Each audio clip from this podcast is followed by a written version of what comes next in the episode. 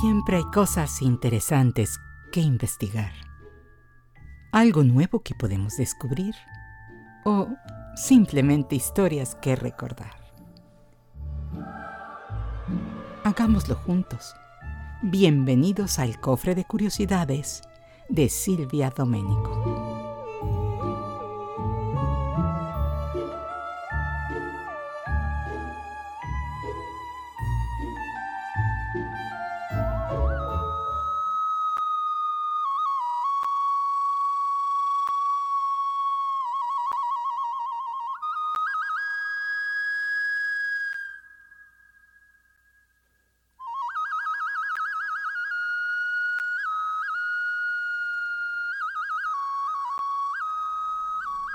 Temporada de flores color amarillo anaranjado. Delicioso olor de pan hecho con agua de flor de azar. Ofrendas y recuerdo de los que partieron antes que nosotros. Es la temporada de celebración del Día de Muertos en México. Esto ocurre cada primero y 2 de noviembre, donde el primero de noviembre corresponde a todos los santos, día dedicado a los muertos chiquitos o niños, y el día 2 de noviembre a los fieles difuntos, es decir, a los adultos. Esta celebración es originaria de la época prehispánica. En ese periodo, muchas etnias mesoamericanas rendían culto a la muerte. Entre ellas estaba la mexica, cuyos dioses a cargo de establecer el destino de las ánimas eran los señores del Mictlán, o lugar de los muertos. Micteca Cihuatl y Mictlantle Cutli. En la época prehispánica, el culto a la muerte era uno de los elementos básicos de la cultura. Cuando alguien moría, sus familiares amortajaban en un petate al muerto con sus objetos personales y organizaban una fiesta con el fin de guiarlo en su recorrido al Mictlán. De igual forma, le colocaban comida que le agradaba en vida, con la creencia de que podría llegar a sentir hambre. Con el arribo de la población europea, este ritual sufrió un proceso de mezcla de culturas entre la celebración de los eh, rituales religiosos católicos traídos por los españoles y la conmemoración del Día de Muertos que los indígenas realizaban desde los tiempos prehispánicos.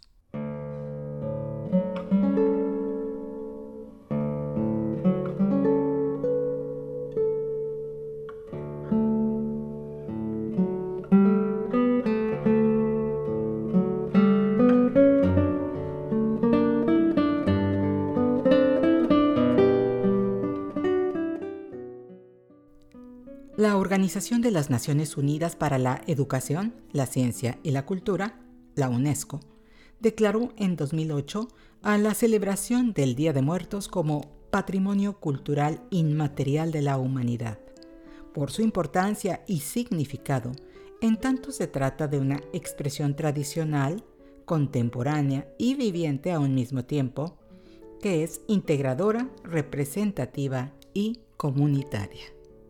De esta manera, el encuentro anual entre los vivos y sus ancestros cumple una función social considerable al afirmar el papel del individuo dentro de la sociedad.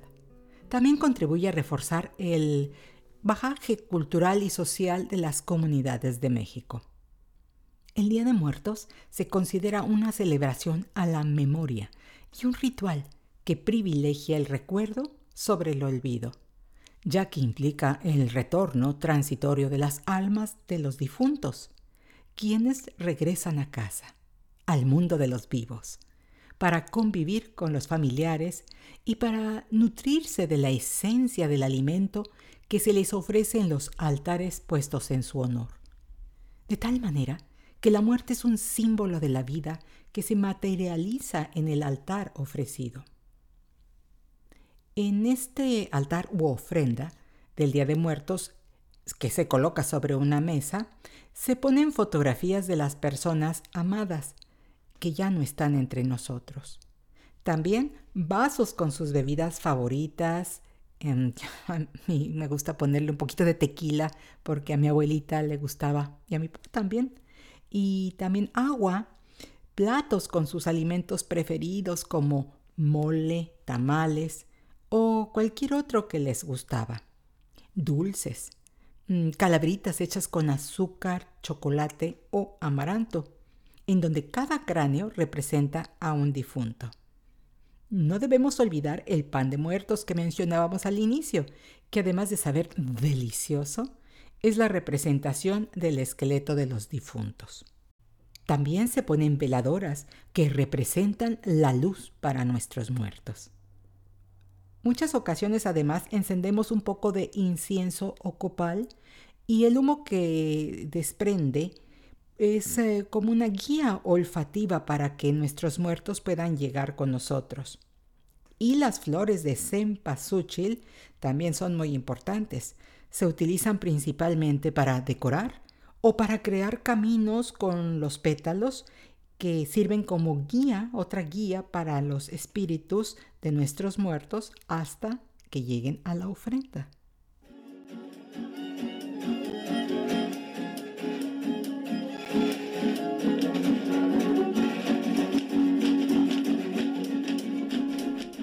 de Muertos se celebra en todo México, teniendo algunas variantes dependiendo de la región o el estado.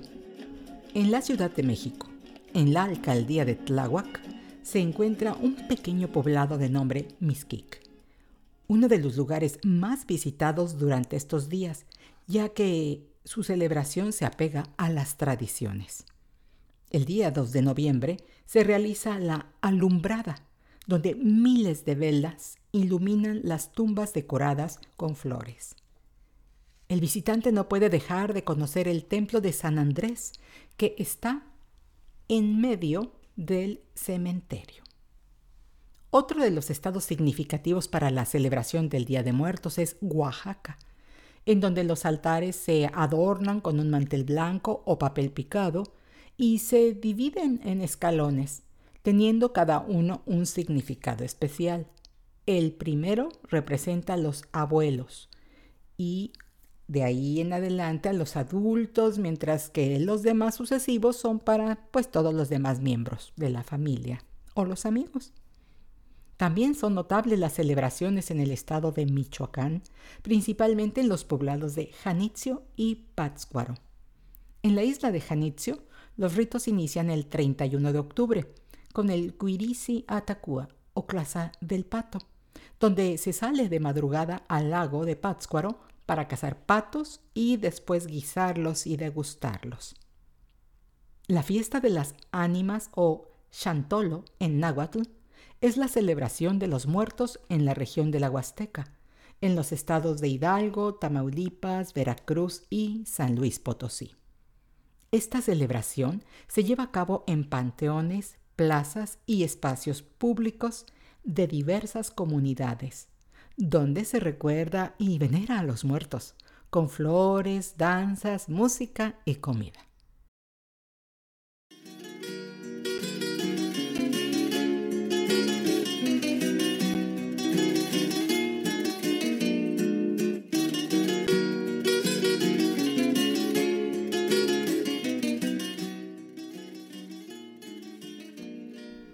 En México, como ya mencionamos, un elemento que destaca en todos los panteones y en las ofrendas en las casas es la flor de color amarillo anaranjado, conocida como cempasúchil, que en realidad está compuesta por muchas flores o pétalos.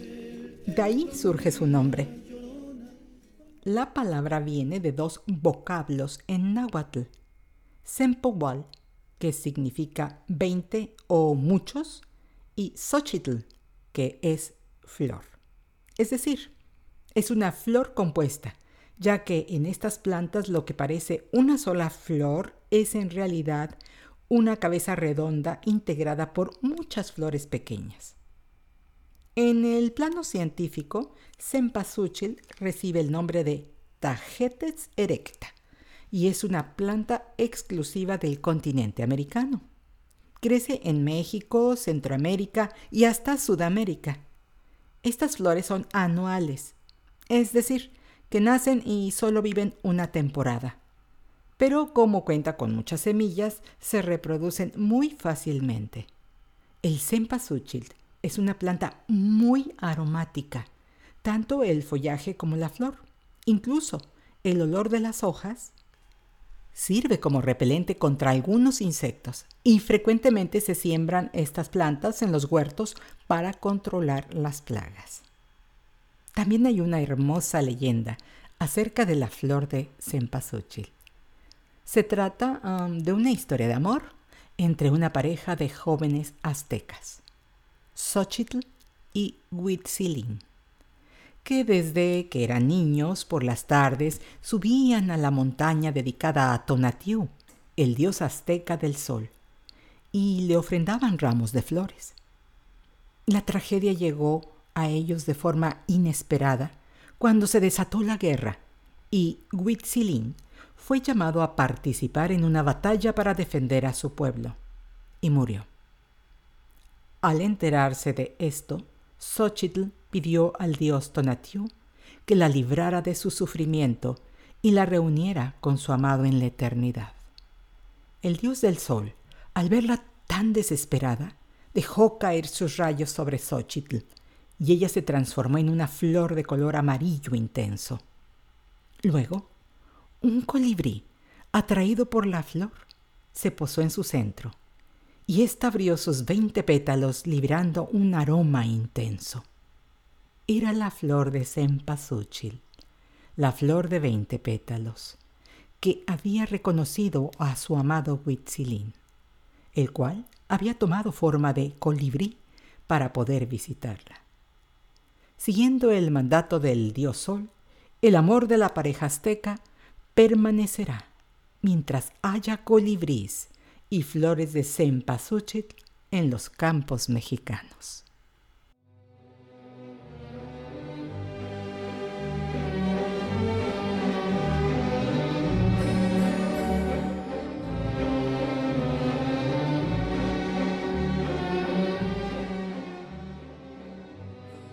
Otra tradición mexicana del Día de Muertos es el escribir calaveritas literarias en forma de rimas o versos que incluyen realizarlas para personas vivas y tienen un tono cómico, satírico o festivo.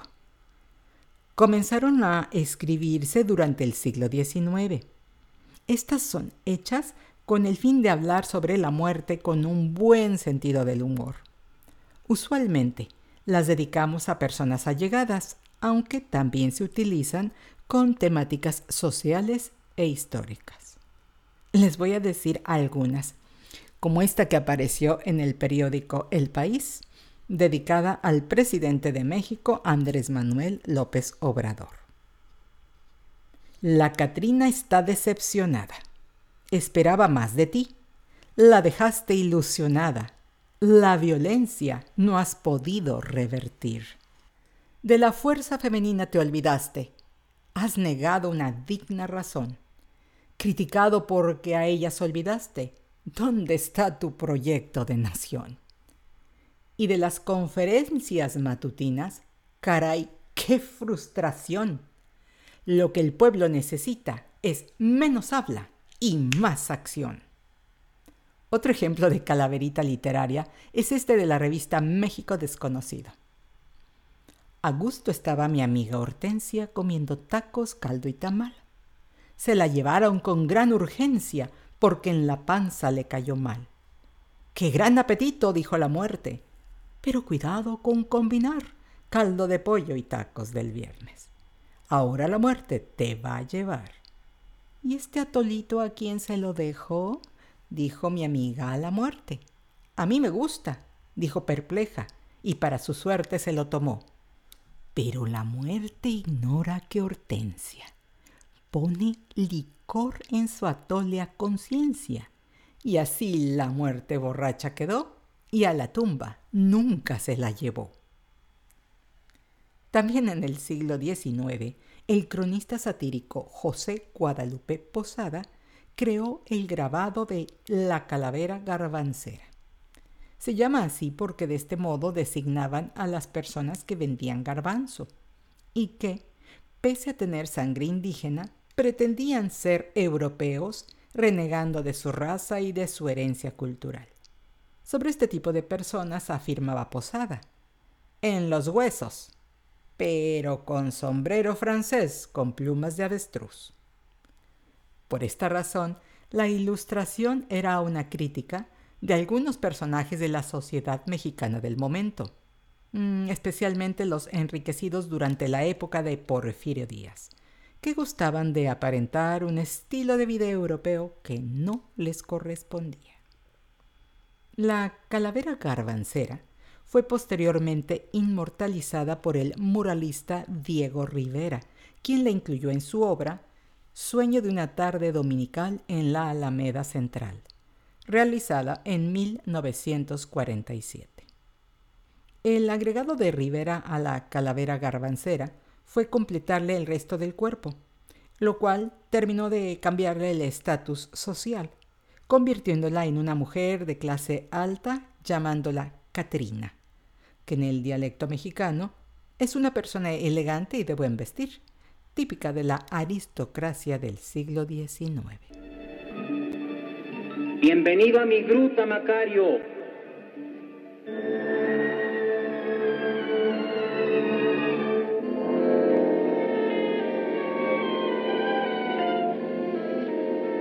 Mira, Macario, esta es la humanidad.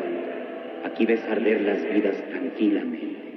También la industria del entretenimiento ha utilizado el tema del Día de Muertos en la trama de películas, como el caso de Macario de 1960, dirigida por Roberto Gabaldón y fotografiada por Gabriel Figueroa.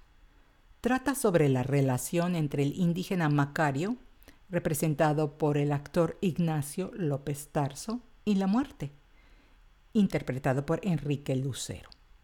Está ambientada en la época del virreinato de la Nueva España del siglo XVIII, durante la víspera del Día de Muertos. Macario es un hombre humilde, de familia numerosa que se dedica a vender leña en el pueblo donde vive. Su vida está llena de privaciones y de apuros económicos, así que su mayor anhelo es poder comerse él solo un pavo sin compartirlo con nadie. Un día, su esposa se roba un guajolote de una granja rica para cumplir el deseo de su marido. Pero cuando Macario se dispone a disfrutar de su banquete, Dios, el diablo y la muerte se aparecen para pedirle que lo comparta con ellos. Macario fue la primera película mexicana nominada al Oscar a Mejor Película en Lengua Extranjera. I mean, see? That's what I thought you said.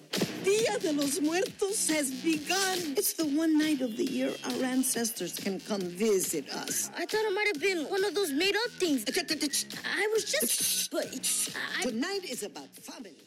Coco es una película animada de los estudios Disney Pixar, estrenada en el año 2017 y que está inspirada en la celebración del Día de Muertos.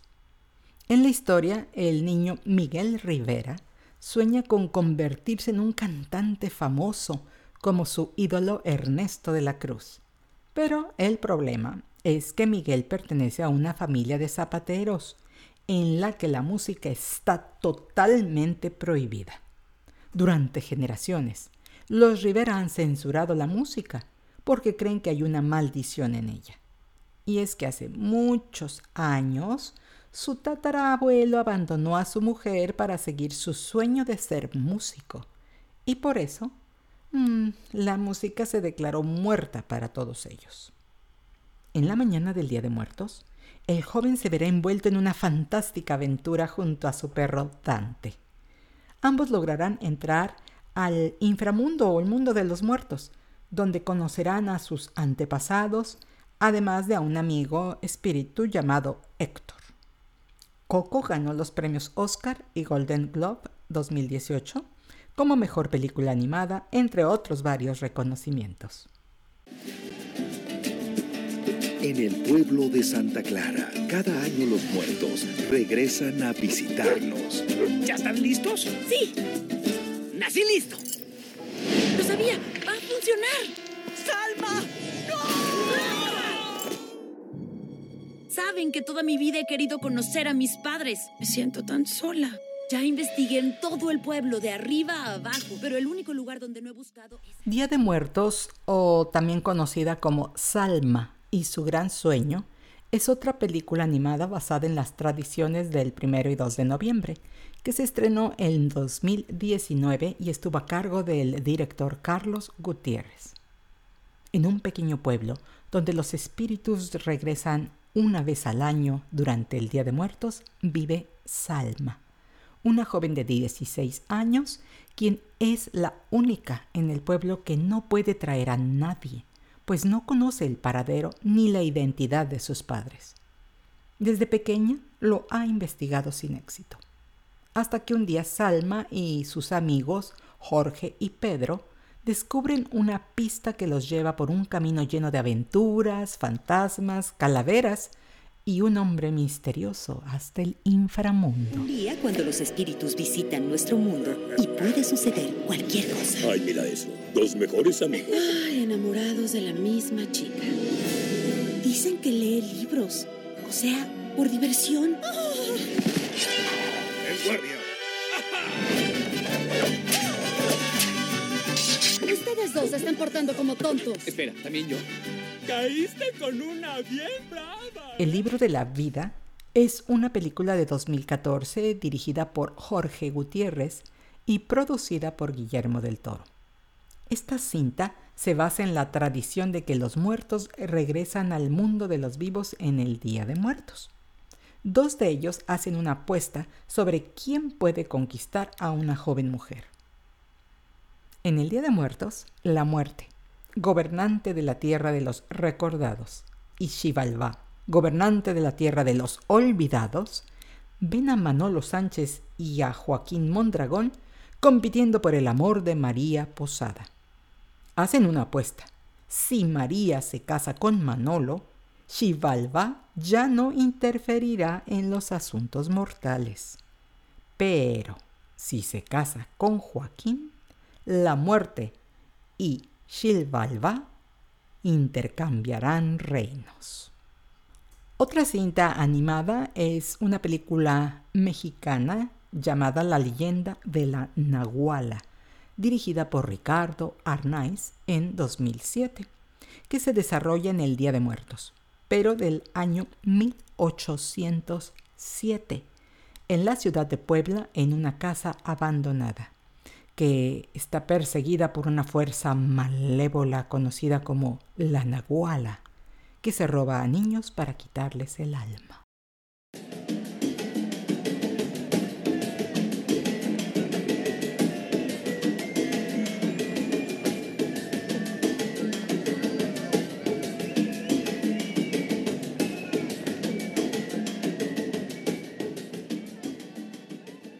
You had no authority.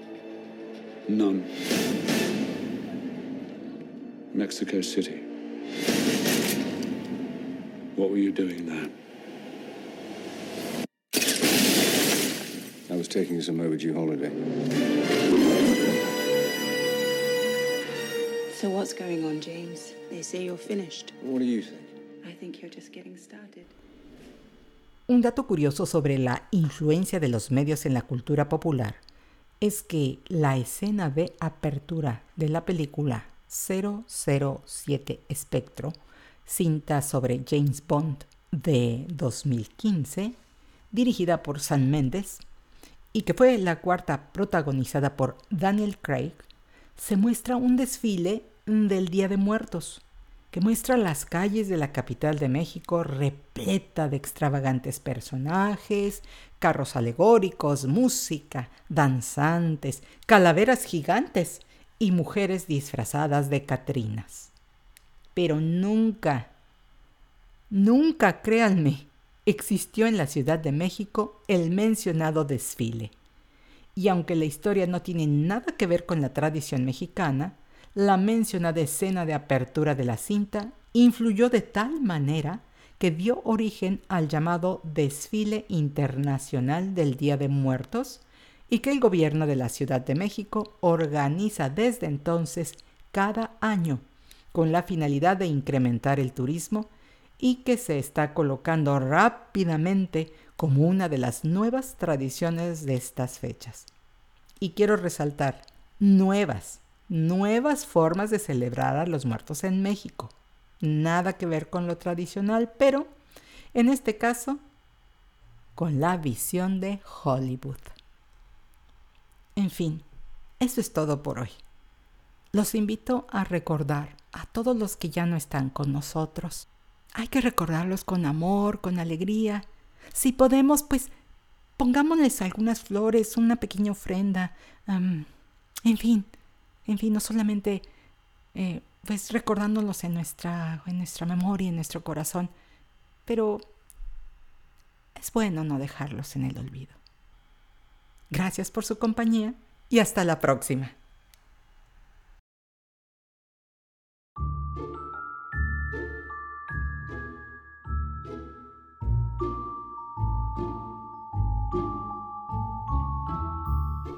Porque siempre hay cosas interesantes que investigar, algo nuevo que podemos descubrir o simplemente historias que recordar.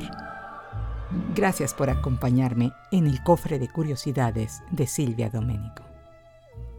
Recuerda, expande tu conocimiento, sé curioso y hasta la próxima.